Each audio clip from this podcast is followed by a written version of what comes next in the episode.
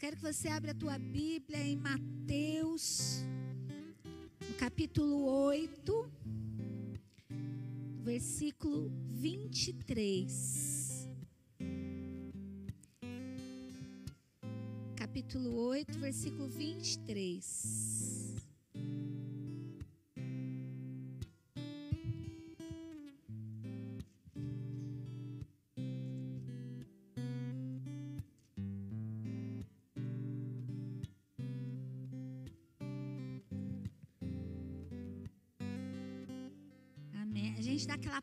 Esqueço.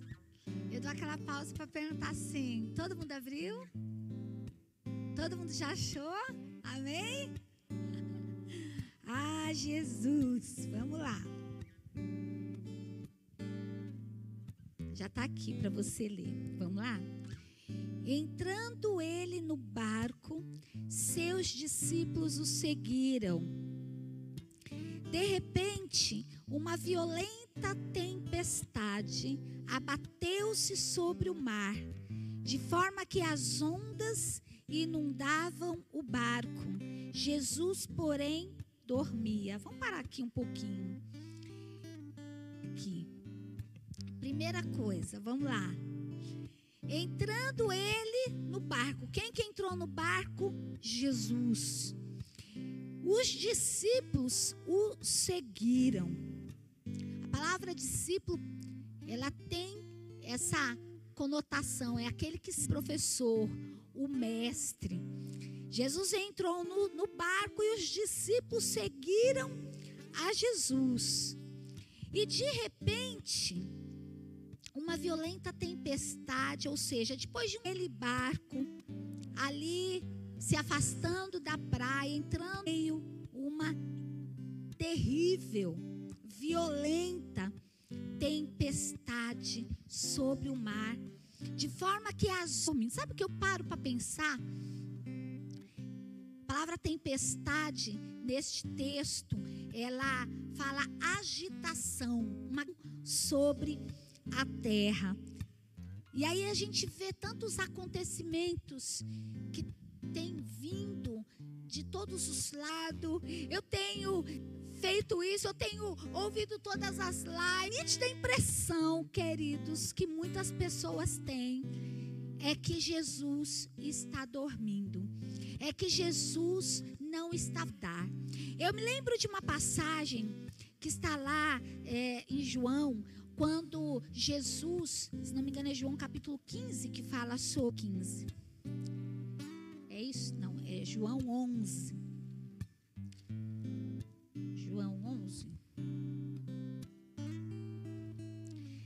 João 11, no versículo hum, 21. Vou ler o trechinho, vou ler do versículo 17. Que ao sepulcro havia quatro dias. Betânia está, distava cerca de três quilômetros de Jerusalém e para confortá-las pela perda do irmão. Quando Marta ouviu que Jesus estava chegando, foi encontrá-lo, mas Maria ficou em casa. Esses aqui, meu irmão não teria morrido. Se estivesses aqui, meu irmão não teria morrido. Muitas vezes, queridos, quando nós somos confrontados com situações difíceis na nossa vida, com circunstâncias dolorosas, como a perda de um ente querido, como crises no casamento, crises com os filhos. Você que segue Jesus, você que é um seguidor de Jesus, você que tem seguido, você está sozinho. Que Jesus está dormindo. Preocupante. Eu vou dizer para você por que, que é muito preocupante. Porque é neste momento que a nossa fé, a nossa crença, sabe? Tem um louvor antigo que ele, ele fala assim: cada vez que a minha fé é provada tu me dás a chance de crescer um pouco mais. Mas nem todas as pessoas, quando têm a sua fé provada, entendem que aquele momento é um momento de crescimento. Que aquele momento é o momento de, de, de você aprofundar as suas raízes em Deus. Que aquele momento é o momento de você avançar a um nível maior. Hoje é o último dia dessa campanha maravilhosa, além dos limites.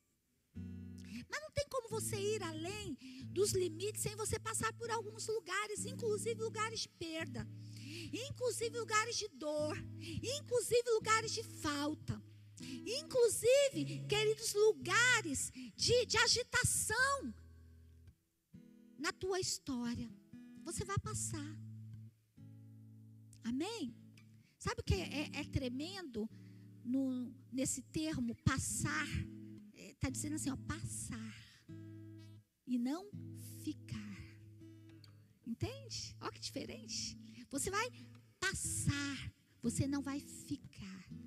O problema é que durante este processo do passar, muitas pessoas ficam, muitas pessoas atolam. Sabe, eu, eu me lembro, eu lembro de uma situação agora quando eu era pequena, meu pai tinha uma Kombi. E Kombi daquelas antigas, tipo a Kombi do. do, do ai, como que é o nome do amigo do Salsicha, do filme lá do Scooby-Doo? Aquela Kombi né, antiga. E meu pai tinha uma Kombi. E eu me lembro que é, uma vez, não sei se a gente estava indo para alguma igreja, voltando de alguma igreja, eu lembro que a Kombi do meu pai atolou. Só quem já teve um carro atolado sabe o que, que é. Só que atolou num, assim, uma ribanceira. E aí teve que descer todo mundo. Eu me lembro que, que a, a, as jovens, pessoal, eu era adolescente na época, mas quem estava de salto alto Pensa, parou no barro. E foi tanto tempo ali tentando tirar aquela Kombi daquela ribanceira. Eu me lembro que teve gente que falava: Eu quero ir no banheiro. Não tinha banheiro ali por perto, foi no matinho. Olha, um trem desconsolado. A, a, a impressão que tinha é que todo mundo ia morrer ali, atolado. Que a Kombi não ia sair do lugar. Eu me lembro que era um, porque nesse momento é onde todo mundo une o que sabe. Um fala assim: pega uma pedra, põe na frente do pneu. O outro pega um, olha gente, estou indo lá atrás, bem longe. Pega um pedaço de madeira, põe e vai, empurra. Não, segura, não, cuidado, e vai. E a minha mãe gritava: "Oh, o sangue de Jesus tem poder". Olha que tremendo, eu estou aqui para contar essa história, sabe por quê, queridos? Passou pela minha vida esse lugar. Eu não fiquei lá atrás, eu não fiquei presa, o carro não ficou preso, nós saímos de lá. Amém? Amém? Conta para o teu coração. Você está passando por um lugar difícil, mas você não vai ficar neste lugar. Tem coisas mais à frente que você vai viver, tem coisas maiores para a tua história. Amém? É tremendo você pensar nisso. E eu vejo, Marta chegou em Jesus e confrontou. Se o Senhor estivesse aqui, isso não teria acontecido. E muitas vezes nós olhamos para as circunstâncias da nossa vida e a gente para para pensar: será que Deus está me ouvindo? Será que Deus escuta a minha oração? Será que Deus está vendo tudo que eu estou passando?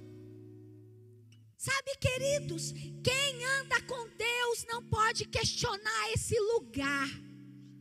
Amém? Você não pode ficar questionando se o Senhor está vendo, se o Senhor está presente, se o Senhor está contemplando. Olha, parece que Deus é masoquista. E nós somos os objetos, né? Aquele usa, entendeu? Para fazer sofrer, para fazer a gente sofrer. Ele gosta de ver o nosso sofrimento, ele gosta de ver a gente perdido. Querido Deus é amor, e o amor cobre multidão de erros, o amor lança fora todo medo, o amor cuida, o amor protege, o amor é Deus. Nós precisamos construir este lugar dentro de nós que o amor cuida, que o amor ama, que o amor protege, que o amor guarda, que o amor não tem prazer de ver a dor do outro. Mas muitas vezes, queridos, o amor não pode chegar em alguns lugares. Isso é tão claro para mim. É doloroso, mas é claro para mim. Versículo 25 diz assim: Jesus, 20, antes falava, né? Jesus, porém, dormia, 24. 25 diz: Os discípulos foram acordá-lo clamando: Senhor, salva-nos, vamos morrer.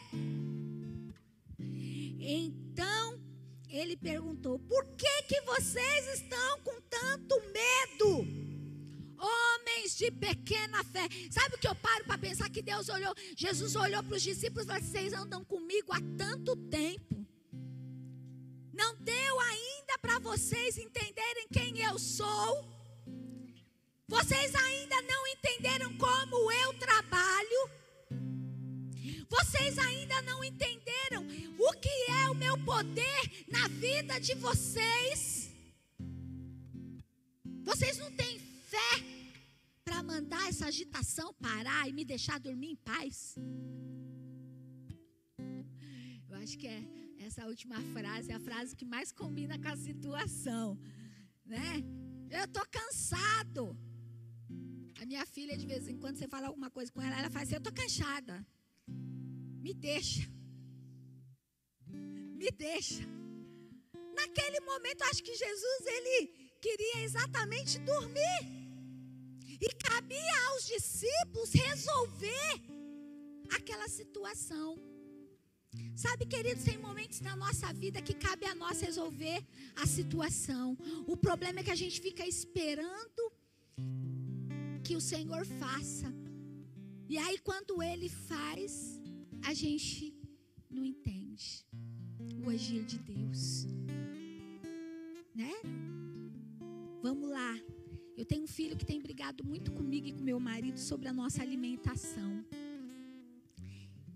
E ele fala uma coisa esses dias e eu parei, eu fiquei pensando. E eu falei assim: meu, ele tá certo. ele tá certinho. Né? Ele fala assim: nós somos o templo de Deus, nós somos a casa de Deus. Então, vamos comer bastante açúcar? Vamos comer isso porque faz mal para o nosso corpo e depois a gente fica doente, vai culpar quem? Vai culpar Deus? E aí vai ficar lá pedindo para Deus curar, só que Deus está dando oportunidade para cuidar antes.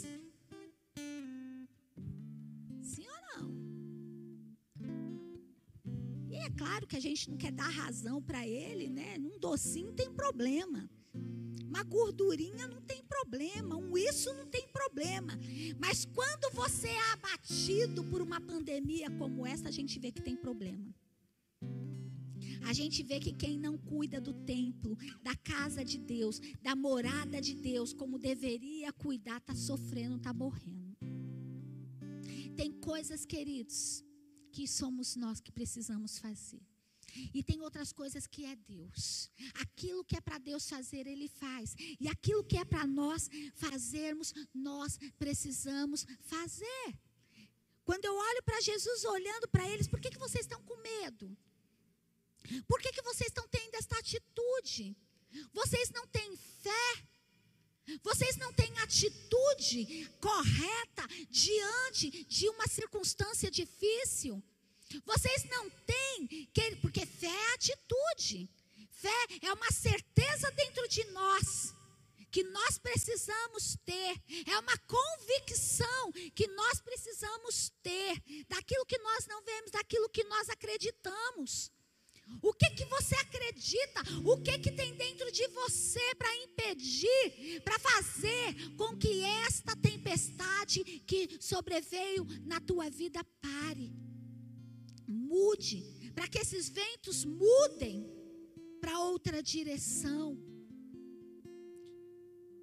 Então se levantou Jesus e repreendeu os ventos e o mar e fez completa paz, completa bonança. Agora, sabe o que, que o, o versículo 27 é o que me deixa um pouco mais perplexa? É que diz assim: os homens ficaram perplexos. Eu que fico perplexa. E é este que até os ventos e o mar lhes obedecem? Queridos, deixa eu falar uma coisa para vocês. Esses homens, eu comecei falando que eles seguiram a Jesus para o barco, porque eles eram discípulos. A palavra diz, e os seus discípulos, a palavra discípulo é aquele que segue, é o aluno, é o aluno que está ali aprendendo com o professor, é o aluno que foi confrontado por uma situação que, mesmo eles tendo visto Jesus em várias situações, curando, operando milagres, eles não tiveram atitude, eles não tiveram fé diante daquele lugar para mudar aquele lugar para resolver aquele lugar. Tiveram que despertar Jesus, tiveram que incomodar Jesus, tiveram que acordar Jesus em meio ao descanso de Jesus. E de repente, Jesus resolveu tudo. E aí eles olham e falam assim: quem é este? Quem é este que até os ventos e o mar lhe obedecem? Sabe aonde está o problema? Muitas vezes da igreja do Senhor. É que a igreja andou tanto tempo dizendo: Eu sou cristão, eu sou crente, eu sigo Jesus, eu sirvo Jesus, mas diante da tempestade não sabe resolver. E quando vê Jesus resolvendo, pergunta: quem é esse? Quem é Deus? Quem é o Senhor?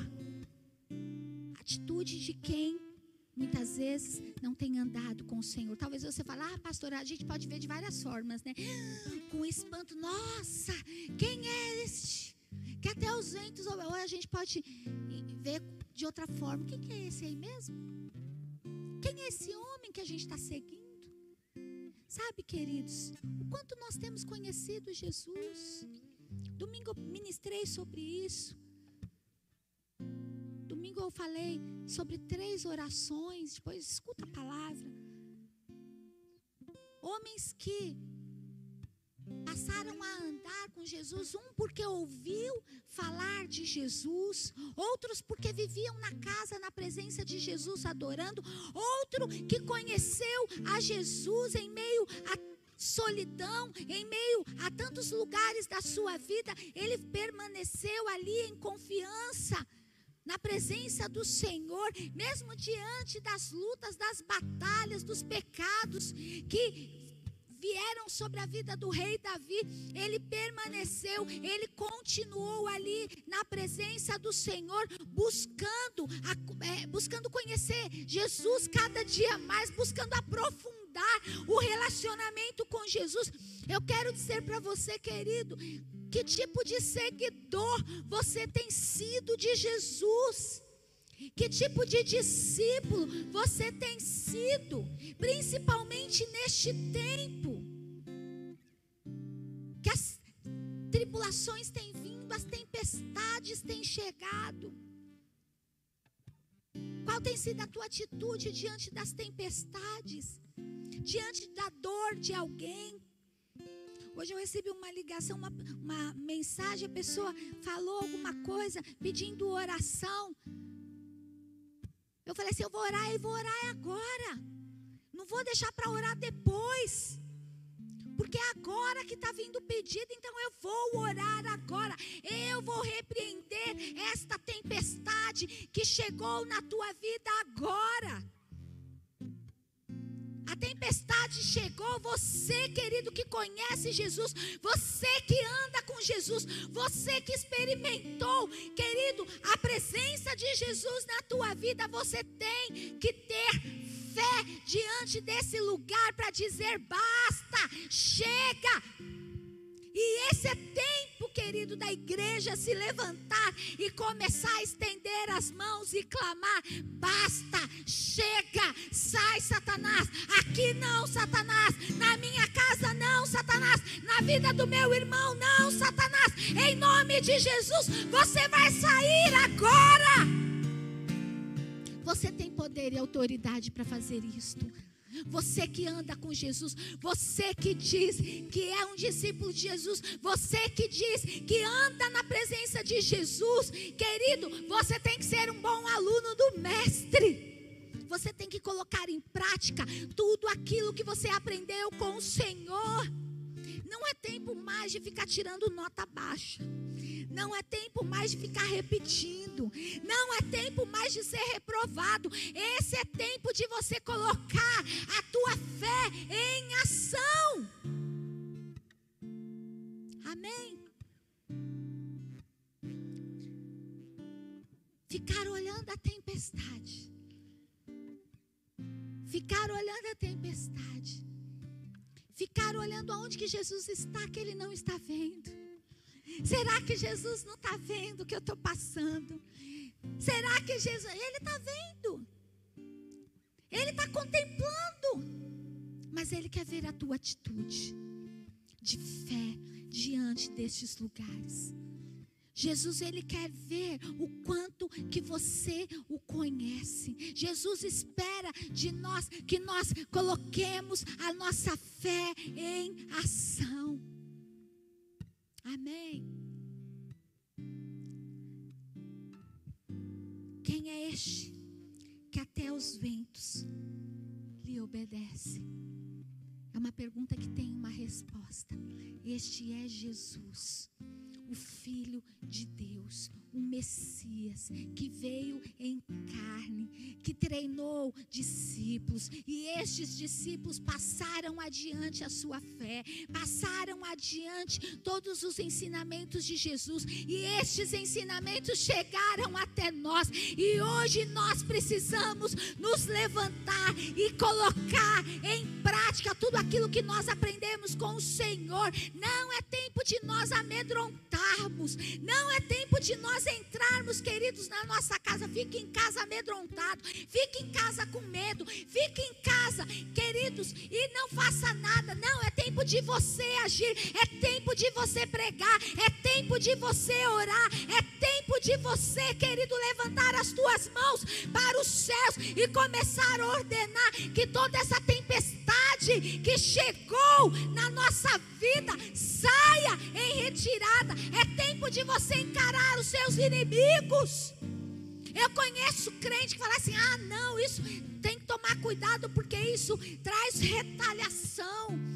Gente não pode né, entrar numa guerra contra Satanás, porque Satanás destrói. Satanás destrói aquele que está em pecado. Satanás destrói aquele que não tem relacionamento com Deus. Satanás destrói o crente que não tem, querido, na verdade, a segurança de ser querido, filho de Deus de verdade, aquele que não entendeu ainda que quando entregou a vida para Jesus, eis que tudo se fez novo, as coisas velhas ficaram para trás, já não sou eu quem vivo, mas é Cristo que vive em mim. Então, se Cristo vive em mim, eu tenho poder para ordenar para toda tempestade, sai Pare! E a tempestade para. Sai, Satanás, e ele sai também, em nome de Jesus, porque você tem poder, você tem autoridade para determinar a vitória do Senhor, aonde quer que seja. Amém.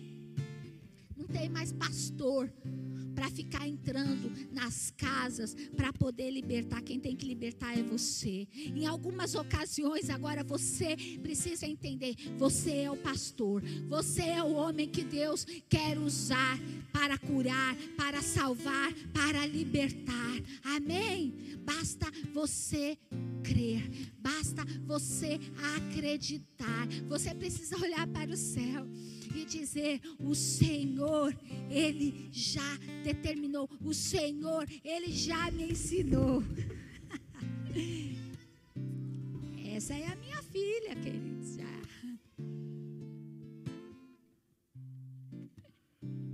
Aqui é tudo ao vivo, gente. Amém? Aqui é tudo ao vivo. Amém? Glória a Deus. Glória a Jesus. Amém, querido? Qual a tempestade que você está vivendo hoje na tua vida? Qual a tempestade que a tua família está vivendo hoje?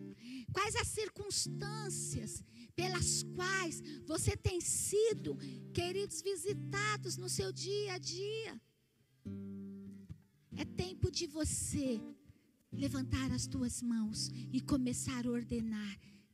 Cesse, pare, acabe, em nome de Jesus, em nome de Jesus. Jesus disse: Tudo que pedirdes em meu nome, eu o farei. Jesus vai fazer através da tua vida. Jesus vai fazer quando você determinar pelo nome dele. Quando você clamar o nome de Jesus, você vai ver o poder de Deus atuando na tua vida, atuando na tua casa, na tua família, salvando, libertando, curando restaurando, renovando, abrindo portas que estão fechadas, fechando portas que precisam, queridos, ser fechadas, porque tem porta que precisa ser fechada. Você não pode é parar e ficar aí, sabe, olhando para o céu e achando que Deus não está fazendo, olhando para o céu e achando que o Senhor não está fazendo. Deus está fazendo, Deus quer fazer e Ele vai fazer através da tua vida. Amém.